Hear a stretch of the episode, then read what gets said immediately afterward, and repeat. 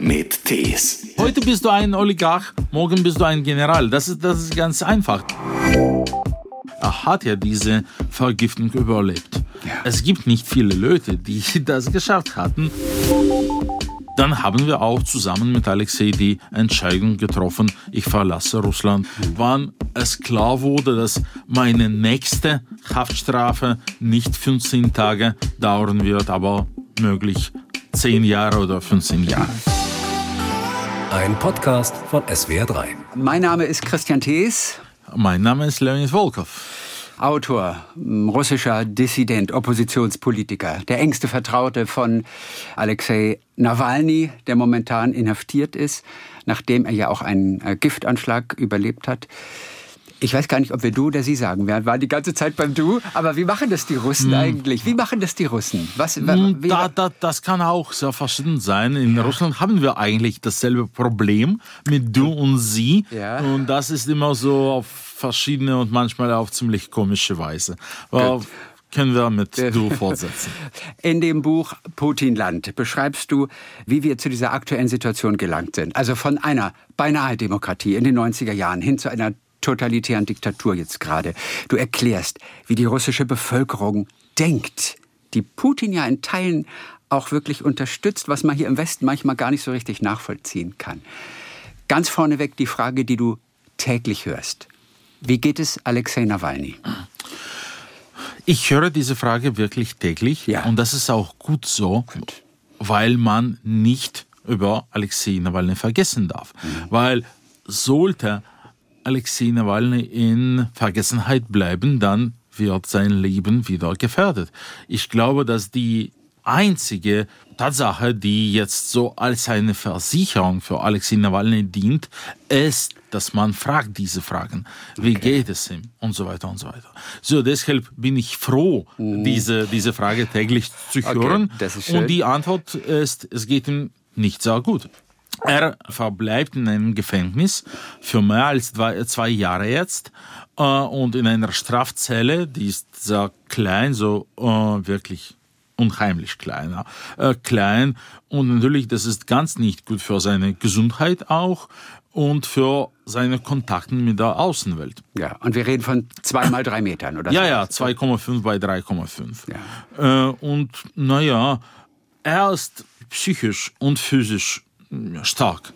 Aber man versucht immer und immer, ihm so psychologisch zu zerbrechen. Und auf diesem Wege wird auch seine Gesundheit sehr gefährdet, weil, okay, er hat ja diese Vergiftung überlebt. Ja. Es gibt nicht viele Leute, die das geschafft hatten. Und eigentlich wissenschaftlich wissen wir nicht sehr viel darauf, wie die langfristige Konsequenzen so einer Vergiftung äh, sich entwickeln können. Und er muss eigentlich so ärztliche Behandlung haben und so weiter. Die er nicht bekommt. Die, die er nicht bekommt. Und woher wisst ihr das, dass er sie nicht bekommt? Ja, wir sind mit Alexei in Verbindung. Also du kannst sogar mit ihm direkt kommunizieren. Äh, meistens durch die Rechtsanwälte. So Okay. die Rechtsanwälte können ihn besuchen, die können ihm die Nachrichten erzählen und wir bekommen auch dann so die Nachrichten von Alexei.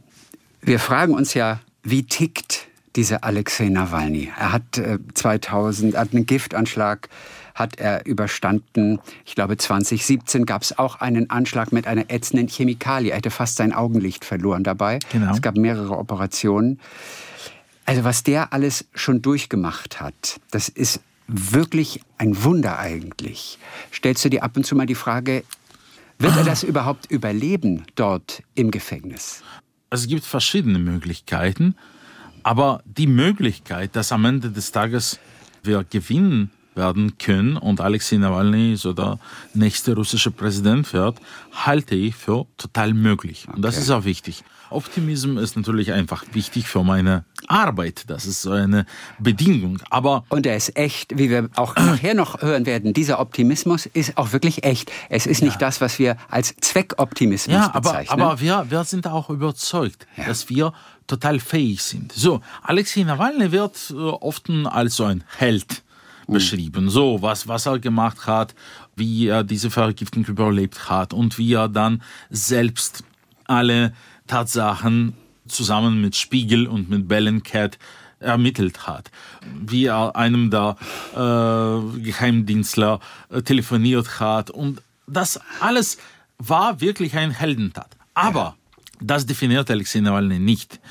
Was eigentlich wichtiger ist, dass er auch ein sehr fähiger Politiker ist.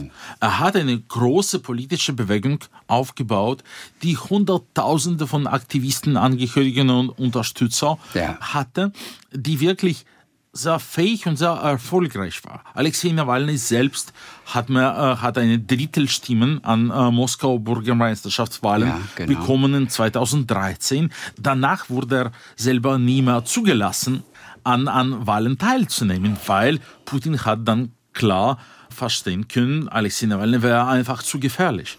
Aber dann später mit seiner politischen Bewegung haben wir das mehrmals gesehen.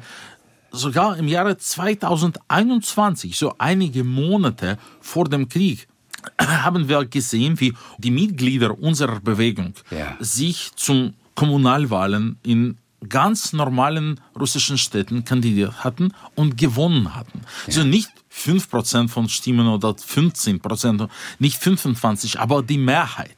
So, wir haben gesehen, dass die politische Bewegung, die Nawalny äh, begründet hat, sehr viel Unterstützung eigentlich hat. Und wenn es eine Möglichkeit besteht, wieder in normalen demokratischen Konkurrentenwahlen teilzunehmen, wir sind ganz sicher, wir können diese Wahlen eigentlich gewinnen. Und du betrachtest die Situation nicht als aussichtslos. Ich hätte Angst, bei der Willkür, die in Russland herrscht, werden sie versuchen, Nawalny auch im Gefängnis zu töten. Ist es eine Möglichkeit? Das ist immer eine Möglichkeit. Aber ist nicht, es wahrscheinlich? Äh, das ist immer eine Möglichkeit, die wir nicht ausschließen können. Diese Menschen haben, haben schon einmal versucht, Ja. in 2020. Doch lautete damals Putins Befehl nicht Alexei Nawalny so im Kopf zu schießen, sondern mit so einem Giftstoff zu vergiften, welches eigentlich keine Spure Hinterlässt. hinterlässt. Und das war die Idee. So, der, der, der Flieger landet und da sieht man einen Körper und das war's. Und jeder Arzt würde dann sagen, okay, das war ein Herzanschlag, eine Herzattacke oder Und sowas. kein Wunder bei dem Stress, den der hat und die ganze Zeit von morgens bis abends, du beschreibst Ja, ja, es in, ja. in deinem Buch, es wäre ein natürlicher, unglücklicher Tod gewesen. Ja, genau. Okay, natürlich äh, würden wahrscheinlich mehrere auch daran Zweifel haben, aber es, es gäbe keinen Beweis. Beweis. Und sogar so nachdem Alexei Nawalny nach Deutschland, nach Berlin entlassen wurde, war Putin total sicher, dass es keinen Beweis geben würde. Weil das Gift Äh, sich in der Regel schon so weit abgebaut hat, dass es nicht mehr nachweisbar ist. Genau. Aber im Westen hat man es doch möglich gemacht tatsächlich. Ja, ja. Putin hat das nicht, äh, Putin hat das nicht erwartet, dass so zum Beispiel die, die, die Spektrographie, die man hier äh, äh, im, im Bundeswehr hat, so besser ist als die, die man äh, in Moskau hatte und dass Ja. auch nach 48 Stunden äh, noch Novichok-Spuren zu beweisen waren. Aber, So, aber, gut, aber in äh, diesem Fall wüsste man unter Umständen, es ist mit Absicht ähm, ein, ein, ein Anschlag im Gefängnis. Davor schreckt man zurück, vermutlich. Vermutlich. Vermutlich. Aber wie gesagt, die einzige, ich weiß nicht, ob es eigentlich so ein, eine Versicherung für Alexeis Leben jetzt gäbe. Aber wenn es eine gäbe, dann wäre die einzige Versicherung diese internationale Aufmerksamkeit. Aber- äh. Aber was passiert? Nehmen wir mal an, er würde sterben dort, weil er nicht die Hilfe bekommt, weil man einen Anschlag auf ihn verübt dort im Gefängnis. Was würde denn dann passieren? Was kann denn Russland überhaupt noch passieren? Es ist ja sowieso schon isoliert. Das stimmt. Aber Putin ist ein Krimineller. Aber er bleibt immer doch ziemlich rational. In seinem Koordinatensystem, aber doch rational.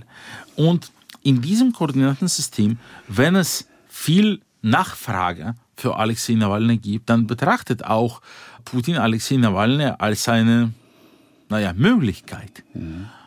Putin weiß nicht auch, wie die Ereignisse weiterentwickeln werden.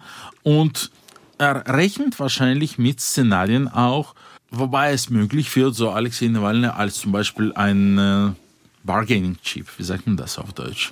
Ein, ein, also als, als Tausch, ja, als, als ein, ein Tauschhandel, dass als man da, äh, irgendwie verwenden kann. Okay, Aber das hängt auch von der internationalen Aufmerksamkeit okay. ab.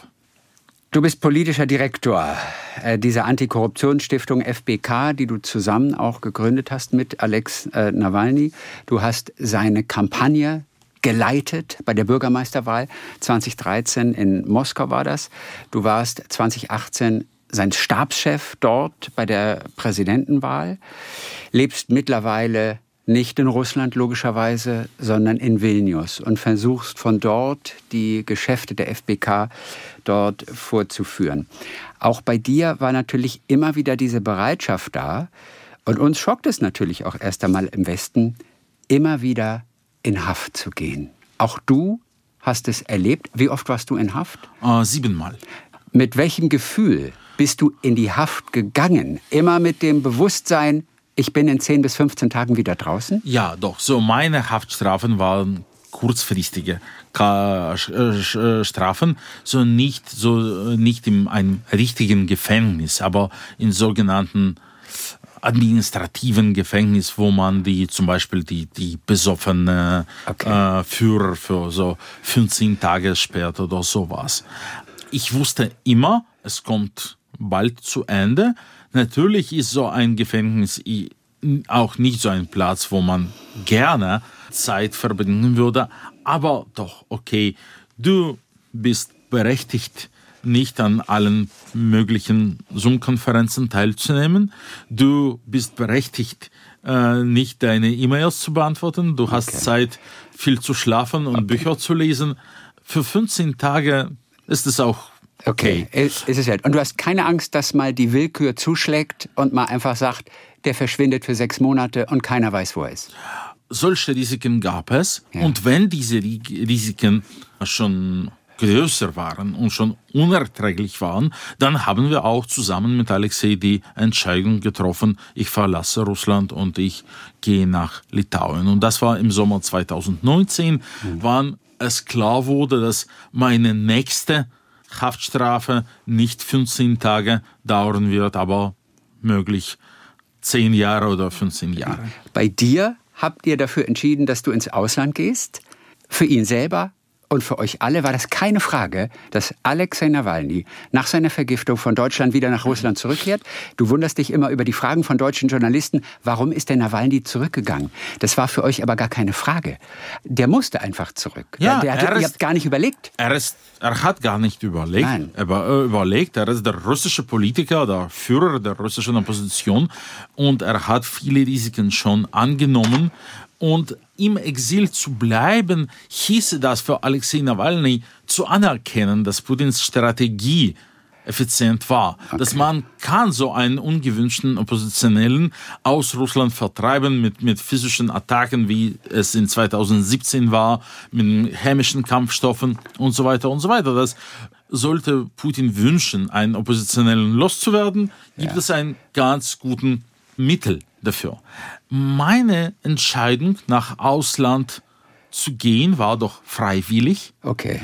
Und, und du bist, du bist nicht die Nummer eins. Das ist der ja, Unterschied. Weil du könntest ich, ja auch ich, sagen, ich muss in Russland ich, bleiben. Ich, bin der politische Manager. Ja, du, Alexei okay. Nawalny ist doch der Politiker. Ja. Und das war ganz wichtig. Das haben wir mit ihm sehr viel besprochen. Dass es ist wichtig, dass er nach Russland zurückkommt, aber auch wichtig, dass die Organisation, die Antikorruptionsstiftung, fähig bleibt okay. und die Arbeit weitermacht. Mhm. Und das war natürlich seit gewissem Zeitpunkt nur im Ausland möglich. Aber interessant, du schreibst auch, jeder politische Aktivist in Russland hat schon eine Tasche gepackt zu Hause. Ja. Das gehört das einfach stimmt. zur Vorbereitung dazu, um dann diese Haft dort auszusitzen. Du warst mehrfach in Haft, äh, siebenmal hast du gesagt, bedeutete für dich auch damals, du hast die ersten sechs Monate deines äh, Sohnes damals nicht mitbekommen, dein Sohn Mark, den du kaum gesehen hast. Das stimmt. Das, das macht aber auch nochmal einen Unterschied, oder wenn ein frisch geborenes Kind auch zu Hause noch auf dich wartet. Das stimmt und das war eine sehr schwierige Zeit für, für meine Familie und für meine Frau und für mich natürlich, äh, indem ich wirklich während den ersten Lebensmonaten von meinem Sohn so viel Zeit äh, hinter den Gittern verbracht hatte. Äh, ich versuchte mein Bestens dann irgendwie diese Zeit so zu kompensieren, kann man das so sagen. Ja. Aber natürlich habe ich ja sehr viel verpasst. Und da brauchst du eine Frau, die sehr viel Verständnis dafür hat, aber sie ist auch Aktivistin gewesen. Das heißt, dass ihr auch in gewisser Weise gemeinsam für diese Sache äh, kämpft? Äh, alles, was ich mache oder alles, was Alexei Nawalny macht, ohne einer hundertprozentigen Unterstützung von der Seite der Familie, das ist einfach unmöglich. Und wir, wir haben Glück, dass unsere Familien uns total unterstützen. Und das gilt für Alexei Nawalny und Julia Nawalny und äh, Alexeis und Julia Kinder von seiner Familie. Und das gilt natürlich auch für meine Familie und meine Frau Anna, äh, die ist nicht eine nicht nur eine Aktivistin, mhm. die ist eine Mitarbeiterin, die mit uns seit mehreren Jahren auch ja. arbeitet, die leitet unser Meinungsumfragenbüro und das ist eine sehr wichtige Abteilung in der Antikorruptionsstiftung und sie ist verantwortlich für die Meinungsforschung. Und das stimmt auch, dass wir auch zu Hause sehr viel über Politik sprechen und ja, weil politische Arbeit und insbesondere in einer Diktatur, das ist nicht eine Arbeit, die man 9 bis 17 Montag Nein. bis Freitag haben kann. Kennt ihr auch noch, sage ich mal, andere Zeiten während des Tages, in denen auch mal Gedanken frei sind für irgendetwas anderes. Immer mit dem Wissen, was Alexei Nawalny gerade durchmacht dort im Gefängnis. Alles für eure Sache, für die Zukunft von Russland. Das ist natürlich unglaublich wichtig. Aber das im Hinterkopf, inwiefern kannst du oh. auch mal abschalten, auch ein normales Doch. Leben? Das geht? Ich das, kann. ich, ich kann Zeit mit Freunden verbringen. Okay. Ich kann in ein Restaurant gehen. Ich kann zu einem Konzert gehen. Und das, es das darf ist, auch gelacht werden und alles. Es darf gelacht werden. Und, und ohne Lachen geht es auch nicht.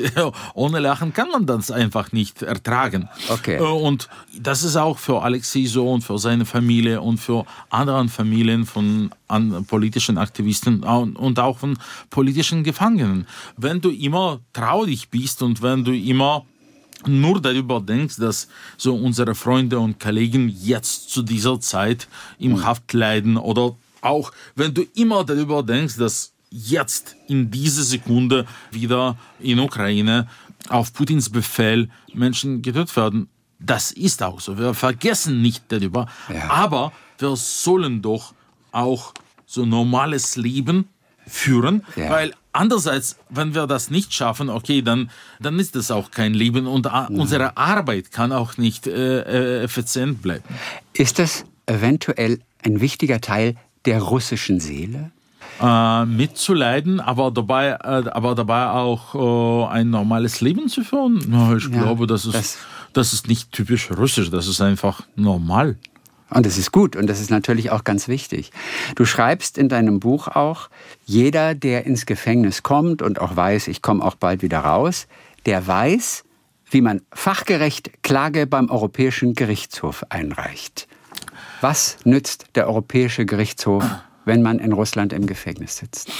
Erstens das Gefühl, dass es doch einen gerechten Gericht gibt, ist sehr wichtig. Okay, wir können die Gerechtigkeit in Russland nicht erreichen, aber doch es gibt ein Gericht, wo die Fälle wirklich äh, betrachtet werden und wo die politische Aussage gemacht wird, okay, was alles die, die russische Gerichte mit den äh, politischen Aktivisten in Russland machen, das ist unfair. Okay. Das, ist, das ist sehr wichtig. Aber, aber, aber, es wird nicht anerkannt von dem Land. Für Russland nicht mehr. kümmert sich mittlerweile nicht seit, mehr. Seit, seit März 2022 nicht mehr, ja. aber bis März 2020 okay, okay. habe ich und meine Kollegin Alexei Nawalny mehrmals gegen Russland im Europäischen Gerichtshof gewonnen das war sehr wichtig für uns. Okay, für euch persönlich, es hat effektiv nichts gebracht, aber alleine an moralischer Unterstützung? Okay, doch. Ach, doch, es hat was Ich gemacht. glaube, im Jahre 2020 und 2021,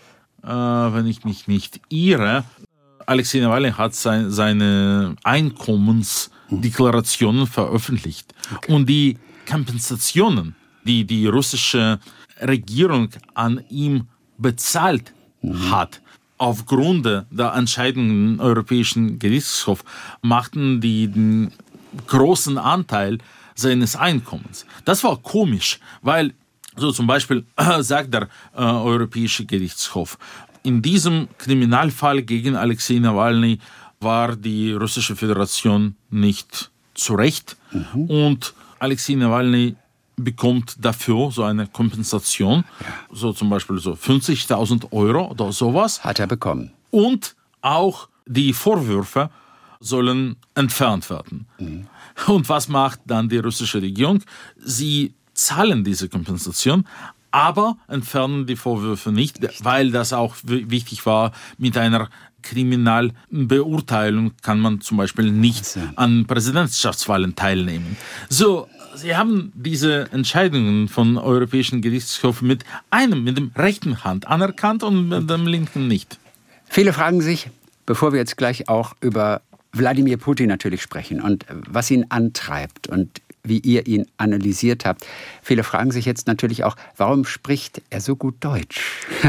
Der, der, der, nein, der Leonid. Ah, witzig, der spricht auch gut ja, Deutsch, ja, natürlich extrem gut Deutsch. Er hat ja auch gelebt in Dresden, eine Zeit lang, wie du natürlich zum Beispiel ja. auch. Deswegen, du sprichst fließend Deutsch. In der Schule bei dir, da gab es tatsächlich Deutsch und Du hattest einen deutschen Brieffreund.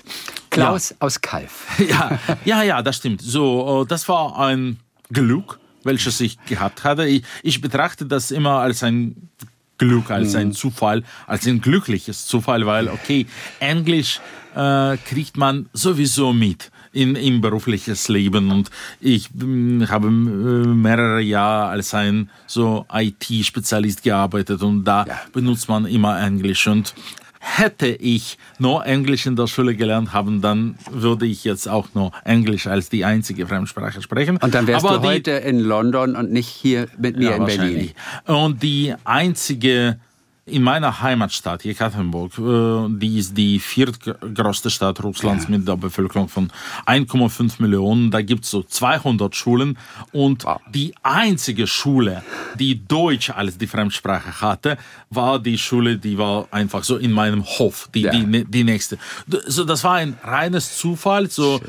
sollte ich in einem anderen Stadtbezirk geboren werden, dann äh, hätte ich nur Englisch als die Fremdsprache.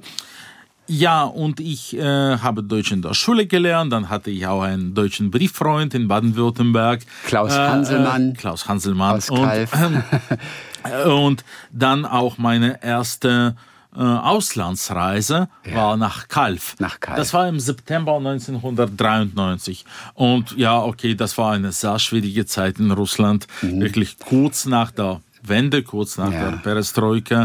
Äh, die 90er Jahre, die eine ganz besondere Rolle spielen in ja. der Geschichte von Russland. Da kommen wir gleich nochmal drauf zu sprechen. Ja, so es waren die wilden 90er. Anfang der 90er Jahre, das war wirklich eine sehr, sehr, sehr komplizierte Zeit. Und dann bin ich nach Baden-Württemberg gekommen und das war alles so anders und das hat ich war zurzeit zwölf Jahre alt okay. und das hat äh, mich enorm beeindruckt. Was ist dir vor allem aufgefallen? Was hat am meisten Eindruck Sauberheit. gemacht? Echt, tatsächlich. Sauberheit, ja. Okay. Und, und die Fachwerkhäuser. Und zu der Zeit hatten wir keine Supermärkte oder das Leben in Russland zu der Zeit mhm. war noch natürlich sehr sowjetisch äh, gewesen. Ja. Alles war anders. Mhm. Und dann äh, ja, habe ich äh, ein Jahr in Dresden verbracht mit meiner Familie. Mein Dein Vater, Vater war, ein Gastprofessor an ja. der TU Dresden. Mhm. Äh, er war ein äh, Stipendiat der Alexander von Humboldt Stiftung.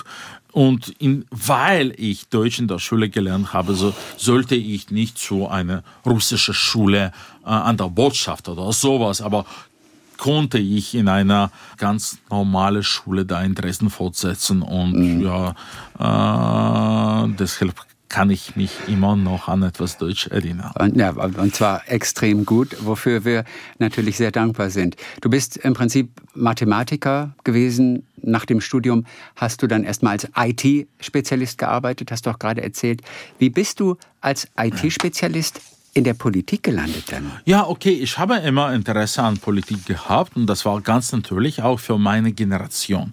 Für die, wir haben, wir haben das viel mit Alexei Nawalny eigentlich darüber gesprochen. Also die, die so zwischen 1975 und 1980, 1982 in Russland, in der Sowjetunion geboren wurden. Viele von dieser unserer Generation haben ganz natürlich Interesse an der Politik entwickelt, Aha. weil die Perestroika-Jahren, die Ende der 80er Jahren waren so alles wurde anders. Das Leben hat sich so geändert, weil das ganze Leben im Lande wurde durch diese Ereignisse geprägt. Und alle hatten sehr viel Interesse daran gehabt. Das war die einzige Zeit wahrscheinlich in unserer Geschichte, wenn es keine schlafende Mehrheit von Russen gab, sondern wenn wirklich 190 Prozent der Bevölkerung hat sich irgendwie in der politisches Leben eingesetzt. Auch aktiv? Äh, also auch aktiv. So und, und Millionen haben an Demonstrationen, Kundgebungen teilgenommen. Millionen haben sich politisch engagiert mit den ersten Wahlen, wo es nicht nur einen Kandidaten an dem ja. Wahlzettel gab, aber auch mehrere Kandidaten und das waren die Wahlen von März 1990. Und wir als Kinder haben natürlich sehr das sehr verfolgt. Und das war sehr interessant, weil das war das ganze Leben des Landes hat sich um diese politischen Ereignisse so sehr konzentriert. Deshalb haben viele Menschen unserer Generation auch diese Interesse an der Politik ja. dann auch weiter mit sich getragen, sozusagen. Ja. So, das war ganz natürlich. Ich, ich war wirklich ein IT-Unternehmer.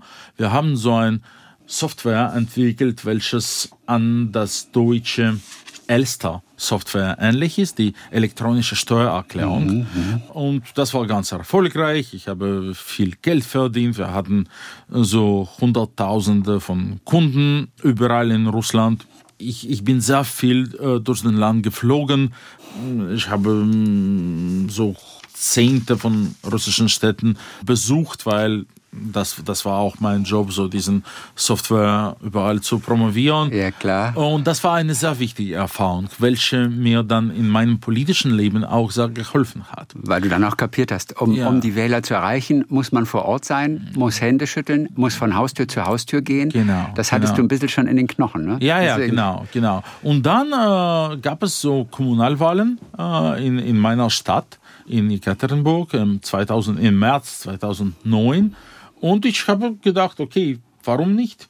Äh, ich war 28 Jahre alt, sehr erfolgreich in meinem Beruf und so sehr fresh, kann man das sagen. Ich habe mir gedacht, okay, wieso, warum soll ich nicht ein Staatsratmitglied sein. Ja. So meine, meine Firma ist wahrscheinlich der größte Steuerzahler in der Stadt. Okay. Und ich weiß nicht, wer diese Entscheidungen trifft, was dann eigentlich mit diesen Steuern passiert. Okay. Äh, wieso kann ich nicht mal gucken, was da angeht und auch da ein Wort haben? Und du hast dich aufstellen lassen? Ich habe mich als ein unabhängiger Kandidat registriert und das war die letzte Wahljahr in Russland, wenn das noch möglich war. Mhm. Nach 2009 konnte man nur als ein so Parteiangehöriger an Wahlen teilnehmen. Im 2009 konnte ich noch als ein Unabhängiger an Wahlen teilnehmen.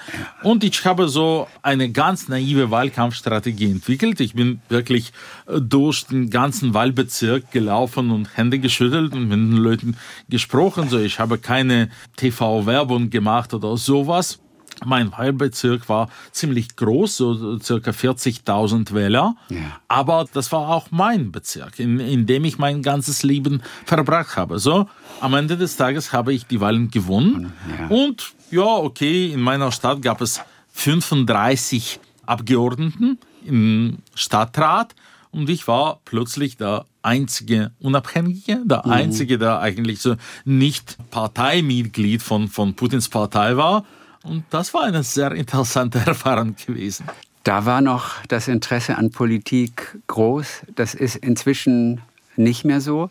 Um kurz auf die 90er zu sprechen zu kommen, du bezeichnest sie als die wilden 90er und die sind eben auch ein bisschen dafür verantwortlich, wie die russische Bevölkerung heute Putin sieht. Denn diese 90er waren letztendlich eine Katastrophe. Sie stecken den Russen immer noch in den Knochen. Sie haben damals ihr komplettes Wirtschaftssystem verloren. Es war plötzlich alles anders. Alle Stabilität, die sie durch einen garantierten Arbeitsplatz zum Beispiel hatten, war plötzlich weg. Wir denken ja in erster Linie Perestroika, Revolution, Freiheit, Wahlen. Hey, das kann doch nicht besser laufen. In dem Fall allerdings führte es dazu, es war so schrecklich, dass viele heute Demokratie gar nicht als erstrebenswert betrachten. Genau.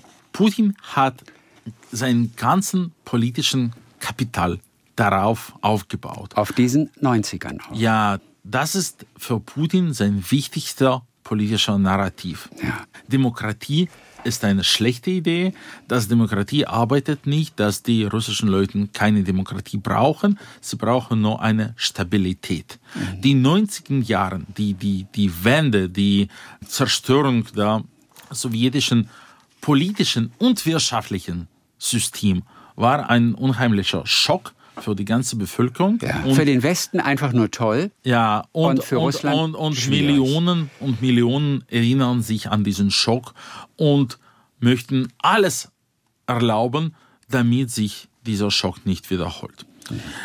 Die Wahrheit ist, kann auch nicht wiederholen. Weil was eigentlich in den 90er Jahren passiert ist, das war nicht eine Wende, sondern zwei. Das war das Umbau des politischen Politische. Systems, so von Totalitarismus, von, von der kommunistischen Diktatur zu politischen Wettbewerb und auch zu derselben Zeit Umbau von wirtschaftlichen Systemen, von der Planwirtschaft der sowjetischen Zeit zu einer Marktwirtschaft. Die sie nicht kannten, von der sie keine Ahnung hatten, wie das funktioniert ja. und was kann man überhaupt mit Geld alles kaufen.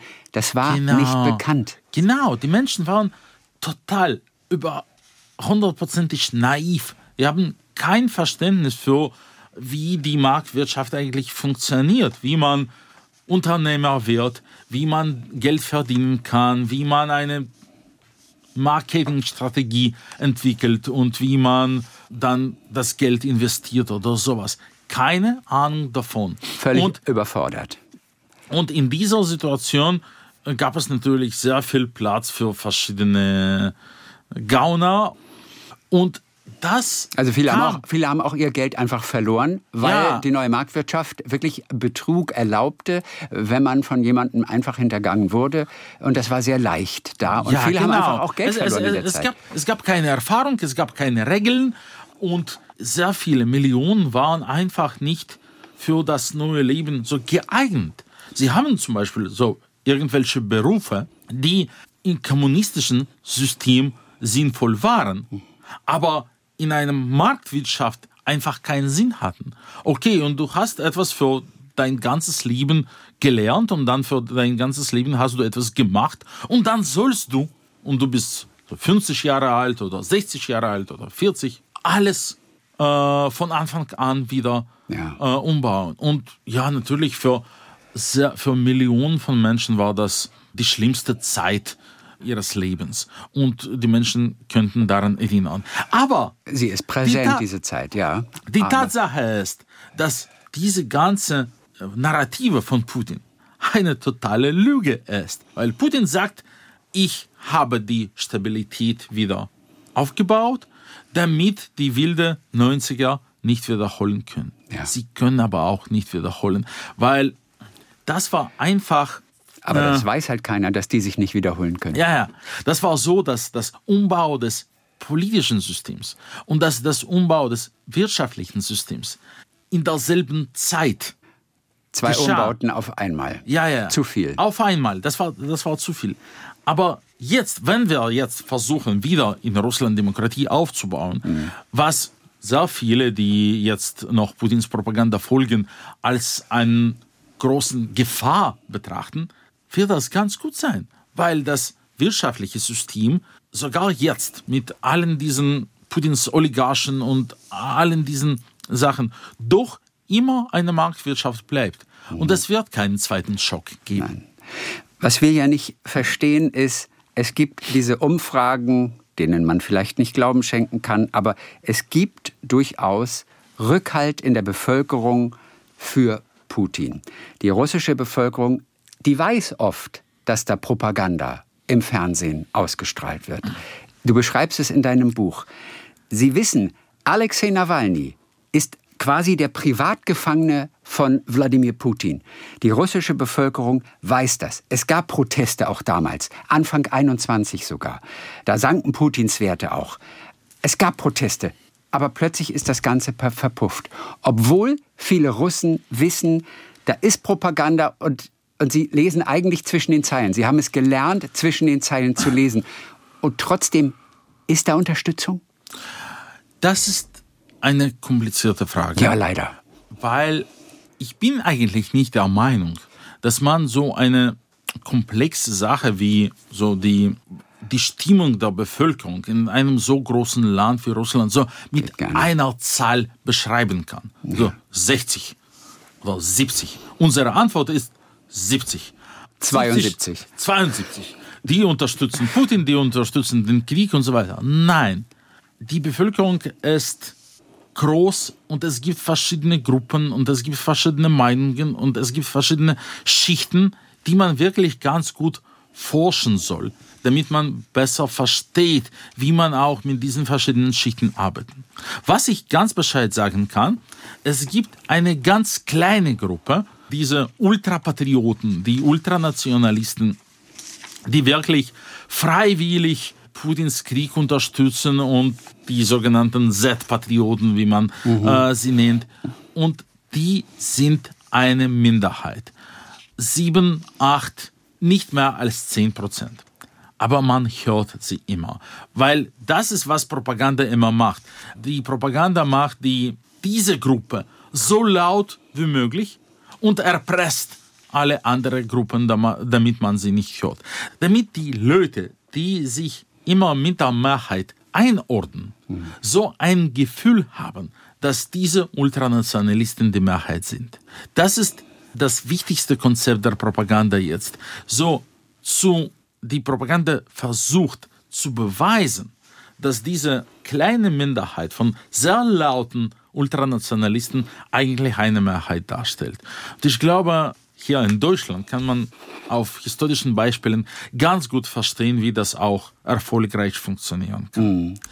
Es gibt aber viel mehrere Menschen, zumindest 30 Prozent oder wahrscheinlich sogar 40 Prozent der Bevölkerung, die sich gegen Putin und gegen den Krieg einsetzen.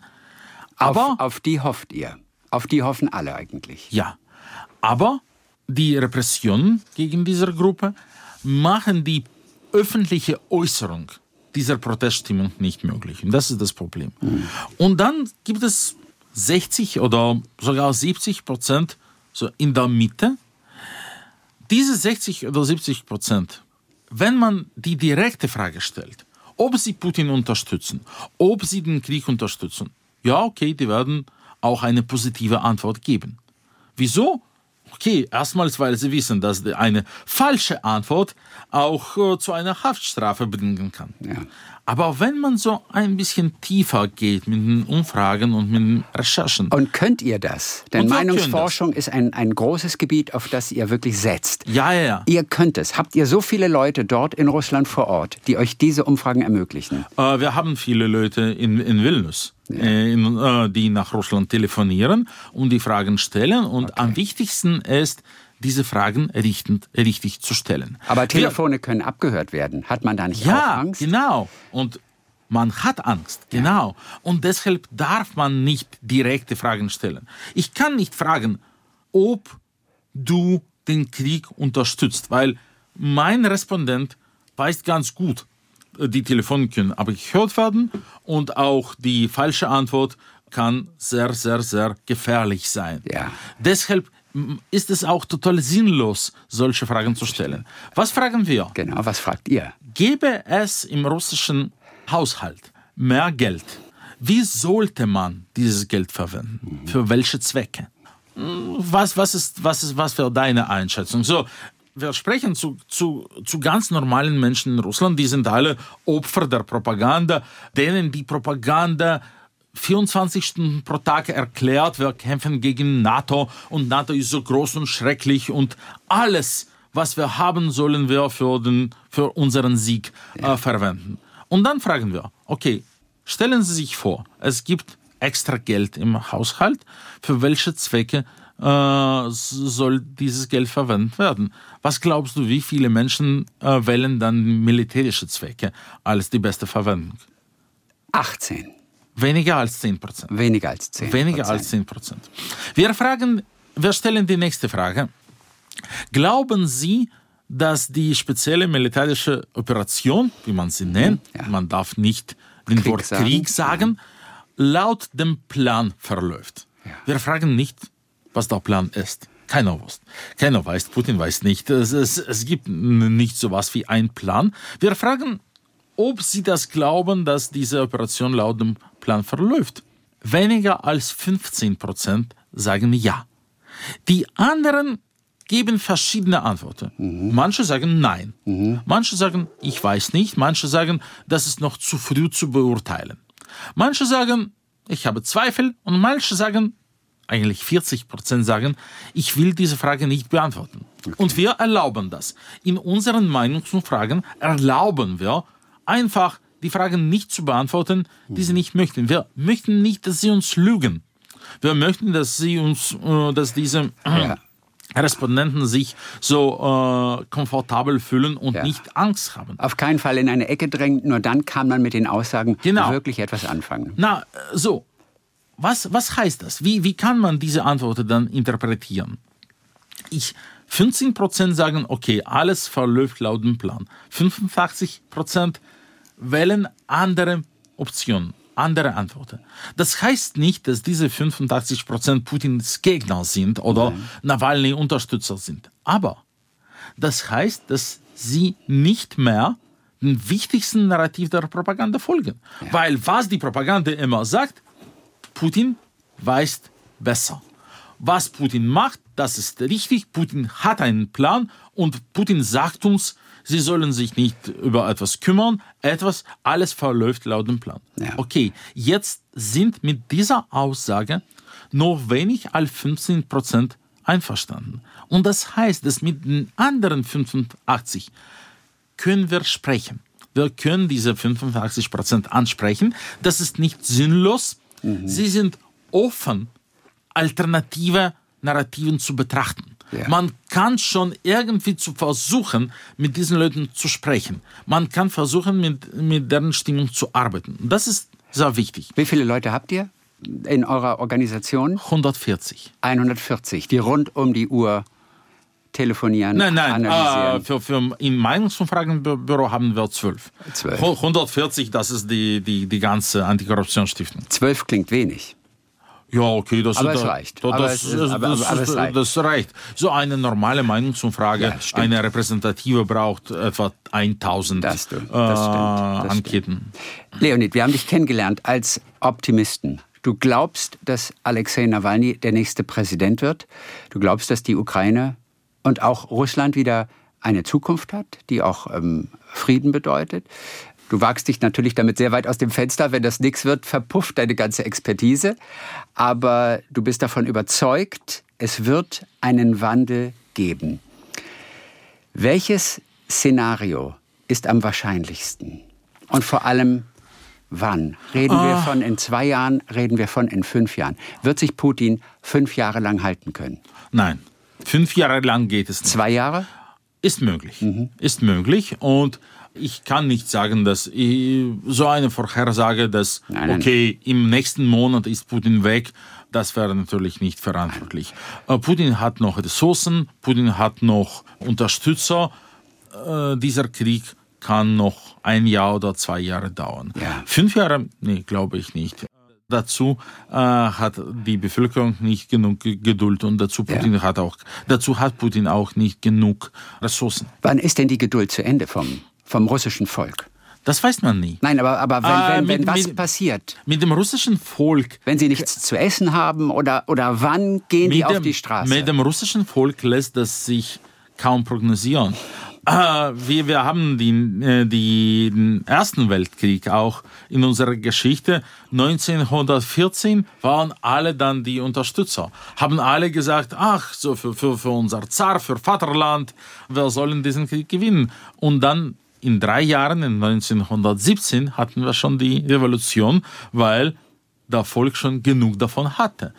Was könnte Putin stürzen? Was ist es? Sind es die Menschen auf den Straßen oder sind es doch Mitarbeiter in seinem engeren Umfeld, die ja von Angst geprägt sind? Jetzt, jetzt ist meine Einschätzung, dass so ein Elitenkonflikt, eine Palastrevolution, ja.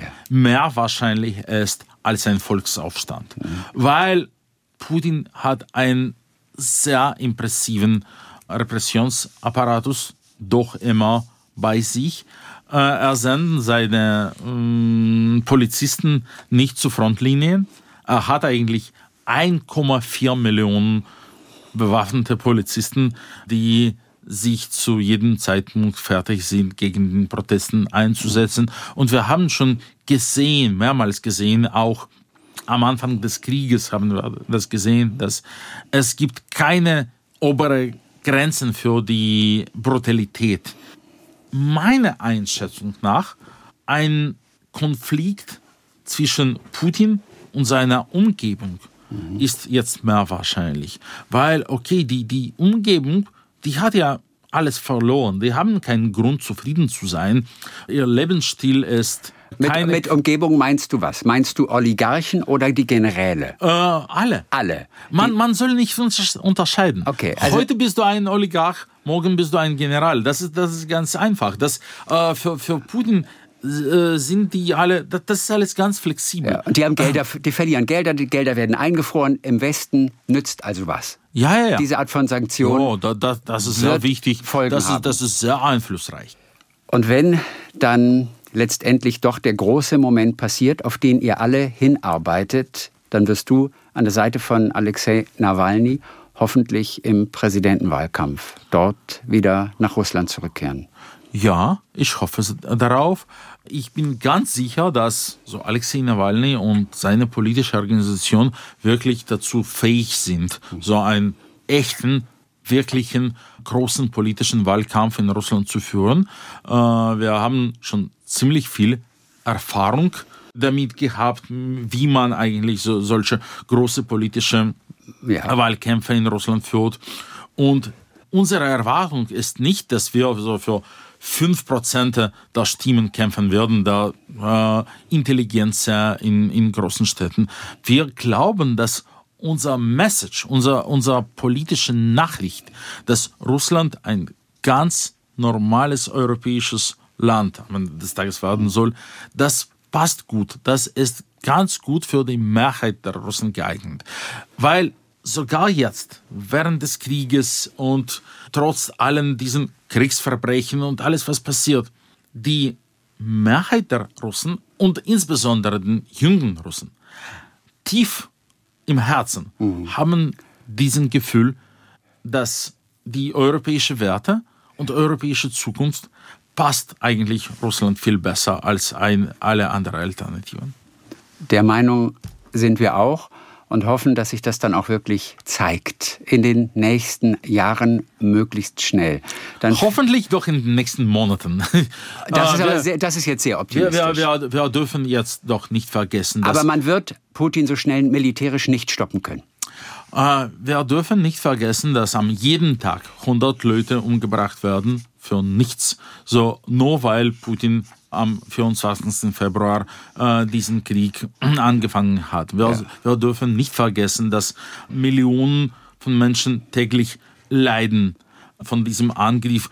Und für uns ist das natürlich auch eine sehr starke Motivation, nicht aufzugeben und so viel wie möglich arbeiten, um auch ja. äh, die, die, die Volks Meinung, die, die öffentliche Stimmung in Russland so schnell wie möglich zu ändern. Und sag noch zum Schluss, du schreibst auch, es fehlt dort aktuell in der Armee, es fehlt an Ausrüstung, es fehlt an Unteroffizieren, die Moral ist schlecht.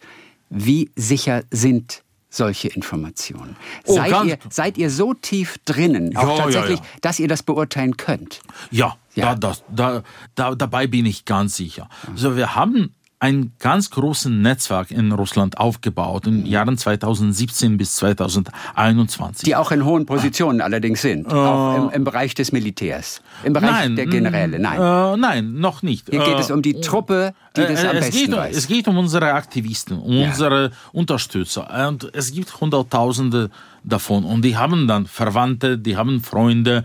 Und wir, unsere Informationen von innerhalb Russlands sind ganz, ganz gut und zuverlässig. okay. Dann drücken wir auf jeden Fall die Daumen. Dankeschön. Vielen herzlichen Dank. wie Putin denkt, was ihn wirklich antreibt, warum auch die russische Bevölkerung sich so verhält, wie sie sich verhalten. Du schreibst über all das in diesem Buch Putinland, denn das Land ist eine One-Man-Show im Augenblick, deswegen Putinland. Es ist, Im Prinzip ist es ein Mann, der einem ganzen Volk gerade seinen Willen aufdrückt. Deswegen eine One-Man-Show Ja, genau. die, du bist da sehr optimistisch, irgendwann ihr Ende finden wird und dann- hat Russland auf jeden Fall eine Zukunft. Und wir wollen, dass du Recht behältst.